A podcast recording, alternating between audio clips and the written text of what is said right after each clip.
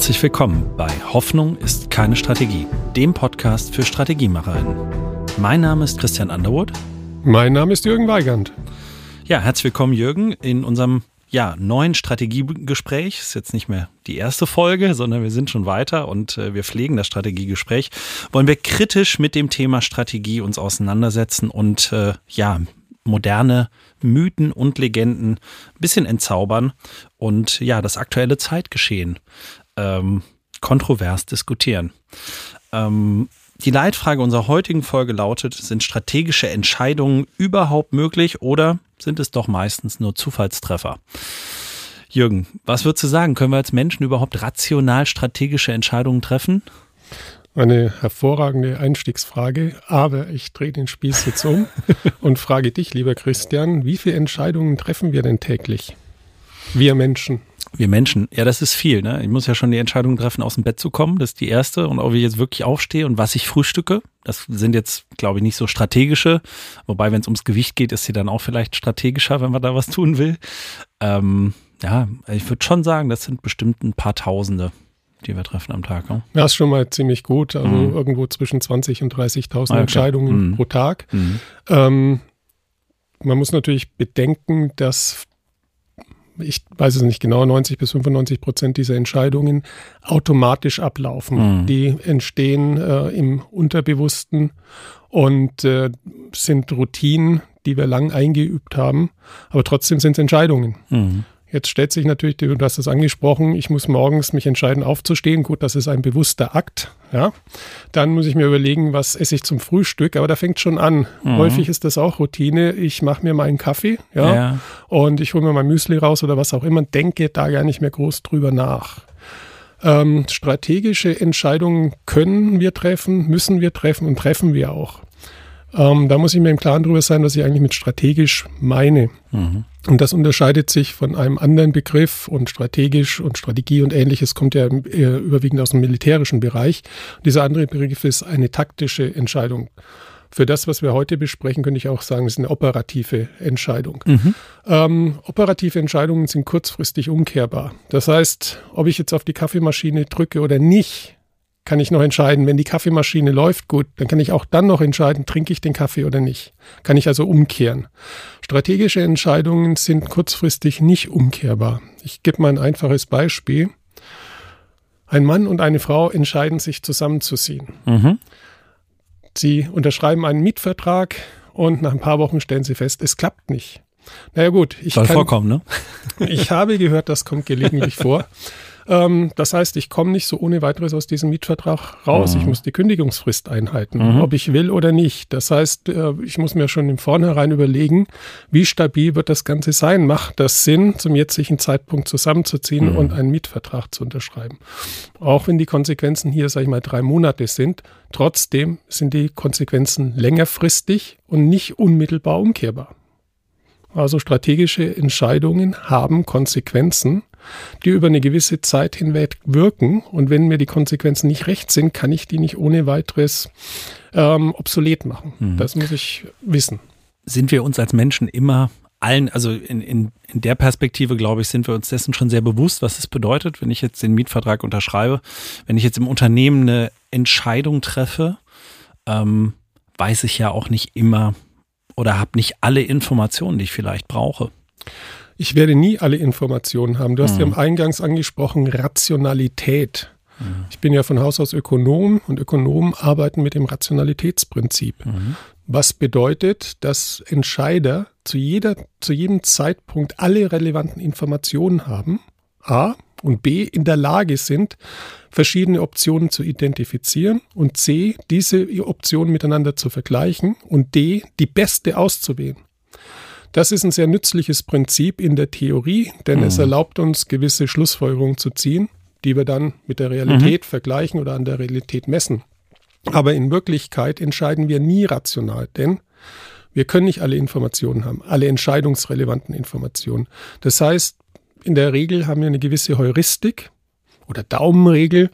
Ich habe zwei, drei Optionen zur Auswahl und irgendwie entscheide ich mich für eine. Hier sollten wir auch berücksichtigen, je mehr Optionen wir zur Auswahl haben, mhm. umso schwieriger fällt es uns zu entscheiden. Gibt äh, sehr schöne empirische Untersuchungen dazu, die zeigen, dass äh, Menschen, vor allem wenn es um Konsumgüter oder ähnliches geht, mhm. äh, mit drei Optionen im Prinzip zufrieden sind. Äh, wenn es darüber hinausgeht, wird schwierig, kann auch zum Abbruch der Kaufentscheidung führen. Ja, mhm. Dass Leute sagen, jetzt ist es mir einfach zu viel. Ich habe jetzt zwei Stunden im Internet geguckt, ich weiß jetzt gar nicht mehr, was los ist. Ich entscheide gar nichts. Dann wird es zu komplex. Ja, dann, das ist ein In mhm. Information Overflow mhm. und dann wird es zu komplex und wir neigen dann dazu abzubrechen. Also mhm. wir haben alle gewisse Heuristiken, mhm. nach denen wir vorgehen, sagen, okay, jetzt ist es gut, jetzt entscheide ich mich. Jetzt gibt es aber ja noch ein paar andere Effekte. Ähm, wenn wir zum Beispiel drüber nachdenken, ähm, ja, gibt's gibt's ähm, vielleicht das Thema Verzerrungen, ähm, Biases? Also was beeinflusst uns denn auch in diesem Entscheidungsprozess? Ist es die Vergangenheit, Erfahrungen, die ich in der Vergangenheit gemacht habe, die mich wieder zur gleichen Erfahrung führen? Also das Prinzip, früher war alles besser und ähm, weil ich das früher schon so gemacht habe, kommt ja häufig auch bei Managern vor, die dann äh, angestellt werden oder geheiert werden, weil sie das in der vorherigen Company so gut gemacht haben und es denn dann bitte jetzt auch nochmal genauso tun. Und das tun die dann auch meistens so, ne? Das oder ist, häufig. Das ist in der Tat richtig. Die Erfahrungen der Vergangenheit prägen uns natürlich mhm. und beeinflussen auch unsere Entscheidungen heute, die Auswirkungen auf die Zukunft haben werden. Ähm, auch hier muss man sehen, dass der Mensch im Laufe der Evolution gewisse Routinen herausgebildet hat, um zu überleben. Und eine Routine ist sicherlich bei positiven Erfahrungen der Vergangenheit, das zu extrapolieren und mhm. das in die Zukunft fortzuschreiben. Okay. Das kann man noch ein bisschen generalisieren. Es gibt den Begriff des linearen Denkens. Wir denken sehr linear, auch wenn die Zusammenhänge in der Realität nicht linear sind. Aber auf unsere aus Erfahrung basierend, mit den wenigen Beobachtungen, die wir selber gemacht haben, denken wir, okay, jetzt setzen wir noch mal einen Punkt dran und das funktioniert meistens in einer sehr linearen Weise. Mhm. Ja, äh, insbesondere in, in, disruptiven Zeiten, die wir ja, äh, wir können es immer lesen, äh, ja aktuell haben, ähm, ist das dann aber natürlich schwierig. Ne? Also wenn ich immer nur fortschreibe, Richtig. Also das ist ja ein sehr, sehr gutes Beispiel. Wir sind ja alle jetzt mittlerweile mit den Statistiken aus der Pandemie vertraut. Und was wir ganz am Anfang gelernt haben, ist zu verstehen oder zu sehen zumindest, dass es exponentielle Prozesse gibt. Ja, und eben mhm. nicht linear. Ja. Ähm, je mehr Infektionen, umso schneller entwickelt sich das ganze Geschehen. Ja, wir haben die Kennzahlen kennengelernt, wie viele Menschen werden angesteckt durch eine infizierte Person. Mhm. Und wenn das über eins ist, dann haben wir exponentielles Wachstum. Und das zeigt uns, dass äh, unsere Heuristik zur Vereinfachung unserer Entscheidungsfindung, nämlich lineares Denken, hier an die Grenzen kommt und zu Fehlern führt. Wenn wir nicht erkennen, dass etwas exponentiell ist, dann treffen wir falsche Entscheidungen. Mhm. Und das ist eine, wie das Wissenschaftler nennen, kognitive Verzerrung. Mhm. Und die hatten wir in der Corona-Pandemie, glaube ich, in, bei ganz, ganz vielen Entscheidungen. Ne? Def definitiv. Ähm, in der äh, Corona-Pandemie muss man natürlich auch berücksichtigen, dass da sehr viele politische Interessen auch eine Rolle gespielt haben. Aber im und Prinzip, die Datenlage auch und nicht immer völlig klar war. Auch nach zwei Jahren immer noch nicht ist. Ne? Richtig, ja. ja. Wenn wir jetzt das äh, vergangene Weihnachten äh, mhm. uns ansehen, wo es dann wieder hieß, ja, da werden keine Zahlen erhoben, die Zahlen mhm. sind nicht belastbar. Ja, gut, das sind jetzt nochmal andere, das sind mhm. Datenprobleme. Mhm. Aber wir sprechen ja über Verzerrungen, die in unserem Denken entstehen. Mhm. Und was du angesprochen hast, nämlich auf den Erfahrungen der Zukunft, äh, der Vergangenheit die Zukunft aufzubauen. Das ist ein typisches Phänomen, wie unser Gehirn Informationen selektiert. Wir sind ja alle kleine Egoisten. Also wir hören uns selber, ich übertreibe jetzt ein bisschen, sehr gerne, sehr gerne reden. Wir, wir nehmen uns, uns, beide jetzt da aus. ja, natürlich, ja. selbstverständlich. Wir lieben unsere Entscheidungen, vor allem wenn sie dann sehr erfolgreich waren. Mhm. Und unser Gehirn selektiert genau das, anstelle zu sagen, Moment, die äh, Zukunft kann ganz anders aussehen als die mhm. Vergangenheit. Welche Abweichungen gibt es denn? Welche Informationen habe ich, die völlig was anderes sagen? Wir neigen dazu, solche Informationen zu ignorieren, zur Seite zu wischen, zu sagen, das ist ein Zufallsergebnis und äh, hangeln uns an unserem linearen Trend entlang. Und das ist eben die Gefahr, äh, vor allem wenn es um strategische Entscheidungen geht, zu verkennen, dass ähm, die Zukunft ähnlich sein wird wie das heute oder die Vergangenheit. Mhm. Das, das sind ja zum einen Verzerrungen, sogenannte Biases, über die wir sprechen, aber auch persönliche Wertesets können das natürlich beeinflussen, ne? die Entscheidung. Ja, natürlich. Ähm, Beispiel habe ich jetzt äh, im, im, Radio auch gehört. bewusste Entscheidung von jetzt ab nur noch vegan zu leben ja, weil ich möchte ähm, Lebensmittel, die in Plastik äh, eingepackt mhm. sind, auf ke keinen Fall mehr kaufen und, und Dinge. Natürlich, da steht ein persönlicher Wert dahinter, mhm. ähm, die Umwelt zu schonen, einen Wertbeitrag zu leisten, damit die Erde auch in Zukunft äh, für Menschen noch nützlich ist und so weiter und so fort. Das sind persönliche Werte, ähm, die meine Entscheidungen beeinflussen. Wenn ich verschiedene Optionen habe und eine Option entspricht meinem Wertesystem, werde ich mhm. die immer bevorzugen. Mhm. Auch wenn eine andere Option möglicherweise wirtschaftlicher wäre oder besser wäre. Heben wir das Ganze mal auf die Unternehmensebene und das Thema Nachhaltigkeit äh, ist das, was, glaube ich, alle gerade äh, massiv bewegt, äh, in der, nicht nur in der Unternehmenswelt natürlich, aber dort auch.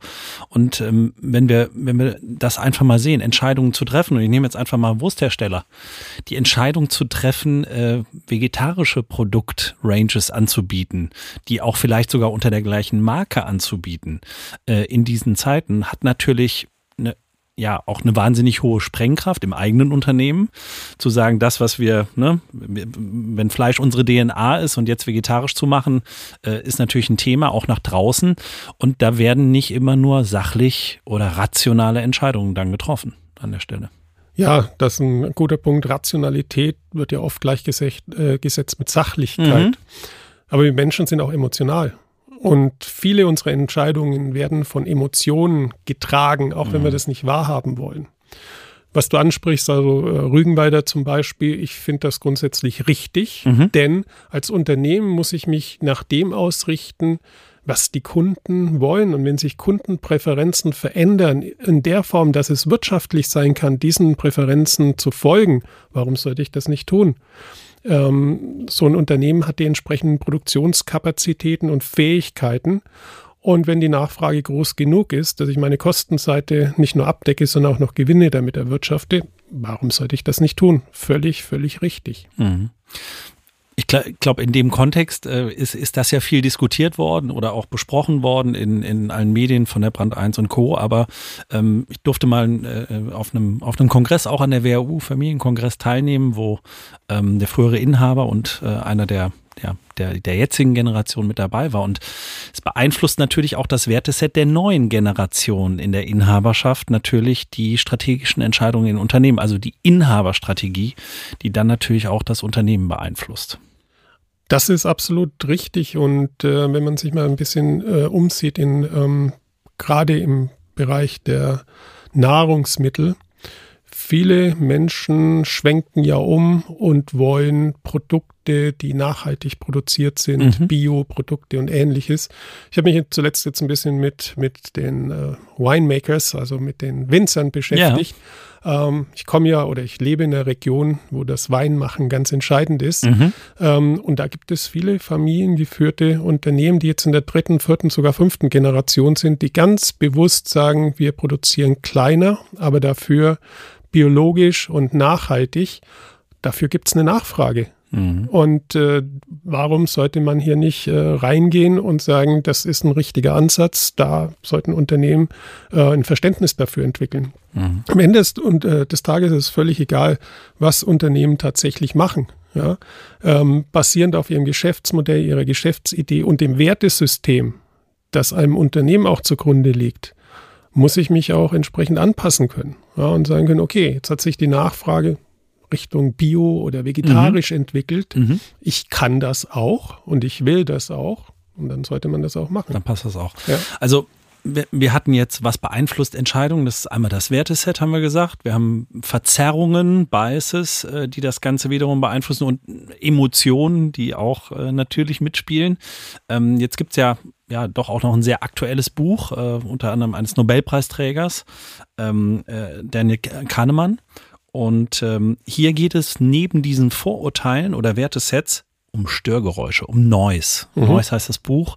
Äh, auch ein Weltbestseller äh, wieder geworden, auch wenn, glaube ich, ein bisschen komplex formuliert in der, in der Gesamthaftigkeit des Textes.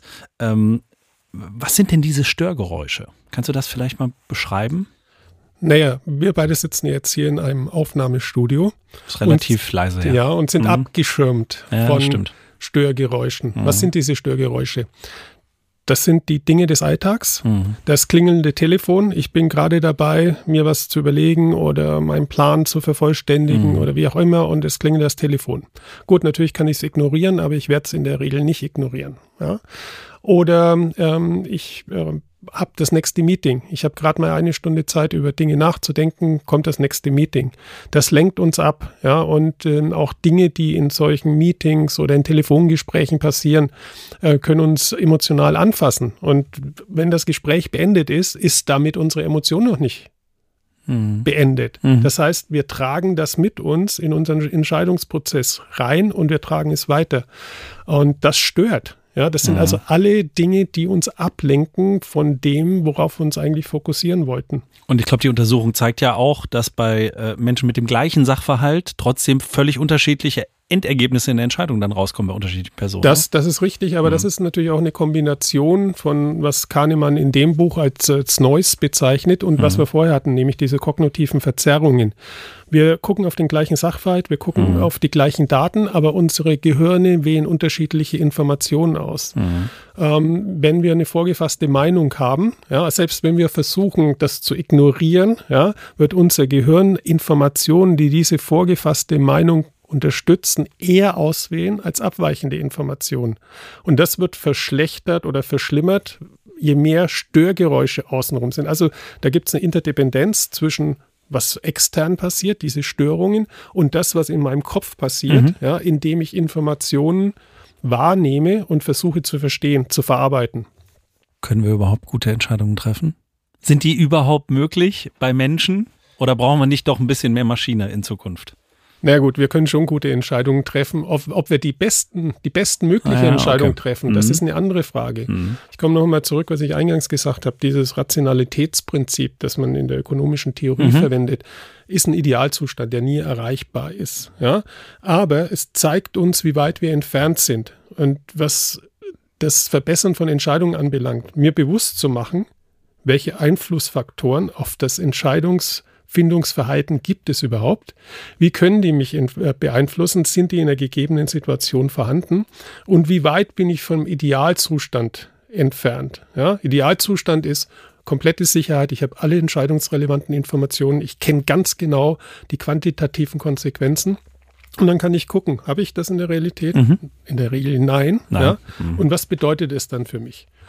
Ähm, und äh, um das Ganze zu unterstützen, kann ich mir natürlich auch ähm, den Rat oder die Ansicht von anderen Personen holen, die ich sage, guck, das ist jetzt mein Entscheidungsset hier, so würde ich mich entscheiden. Was denkst du denn darüber? Mhm. Ja? Um einfach äh, nochmal einen frischen Blick drauf zu haben, um genau. nicht gebiased zu sein. Absolut. Also mhm. so, ein, so ein, wie so ein Resonanzboden zu bekommen und am besten wählt man sich da besonders kritische äh, Menschen aus, die gerne den Finger auch in die Wunde legen, sagen, ja, aber das ist ein bisschen zu optimistisch gedacht hier, mhm. ähm, um für sich selber zu checken, wo, wo bin ich eigentlich, wo stehe ich und was sind die Konsequenzen bestimmter Entscheidungen, die ich jetzt treffen möchte. Mhm. Im wissenschaftlichen Bereich, ja, bei neuen Ergebnissen Peer Review. Absolut. Das ist ein klassisches ja. Thema, das, das dort angewandt wird.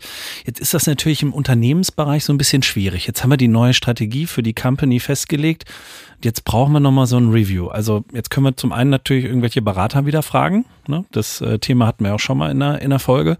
Ähm, aber sich nochmal auseinanderzusetzen, vielleicht auch mit anderen Unternehmenslenkern, für, ist natürlich manchmal sehr, sehr schwierig, ne? weil es natürlich auch um ja, geheime Dinge natürlich geht. Ja. Ähm, aber gibt es diesen Austausch? Erlebst du das äh, oder äh, kriegst du das mal mit? Und, und wenn ja, wie hilft das? Ähm, ich kann jetzt das Unternehmen nicht nennen, aber ja. ein sehr, sehr großes Unternehmen hatte mich äh, engagiert als ähm, ja, Resonanzboden sozusagen. Mhm. Mhm. Es waren zwei Großberatungen involviert in mhm. den Strategieprozess. Bewusst zwei Großberatungen, die auch miteinander im Wettbewerb standen, im Wettbewerb im Hinblick auf die Ergebnisse, die zu erzielen mhm. waren. Die Ergebnisse lagen dann vor. Die und, äh, Unternehmensführung hat sich das alles angeguckt, hat mich dann reingebracht. Also viel PowerPoint. Ja, viel PowerPoint. Ja, ich will jetzt nicht zu sehr auf, Nein, auf, auf das eingehen, alles aber gut. es war genug Material da, mhm.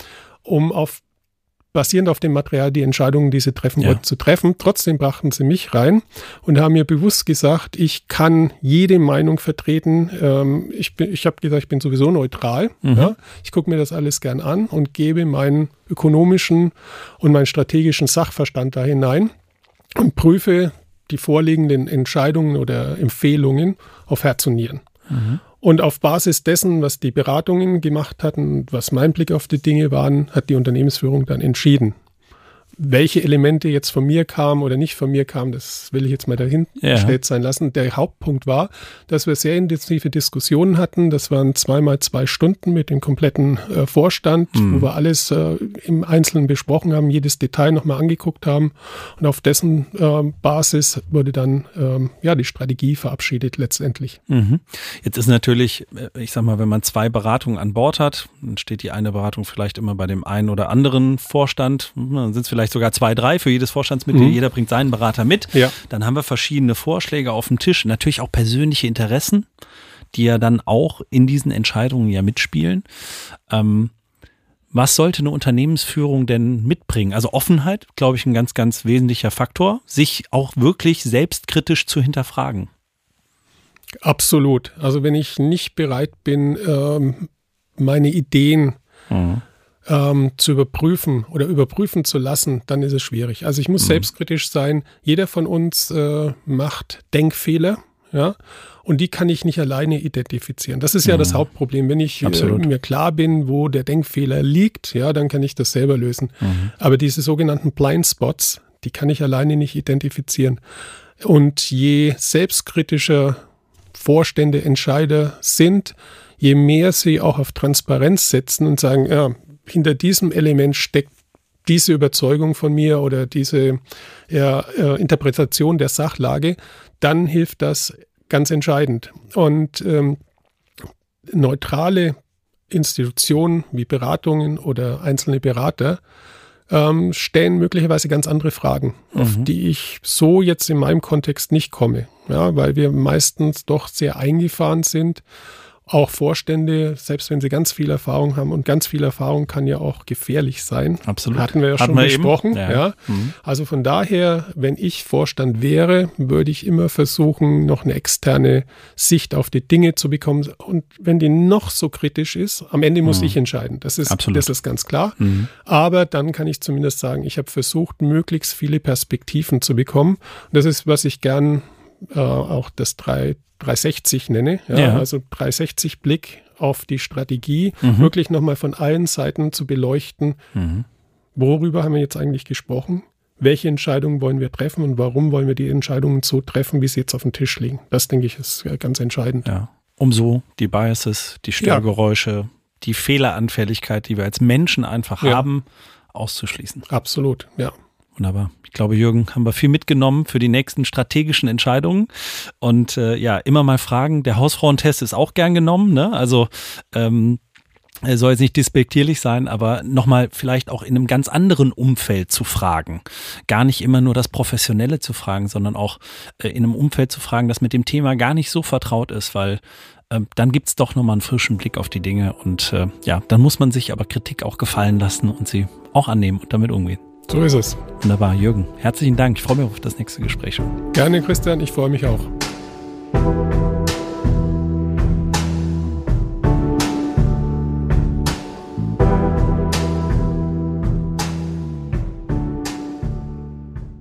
Werbung.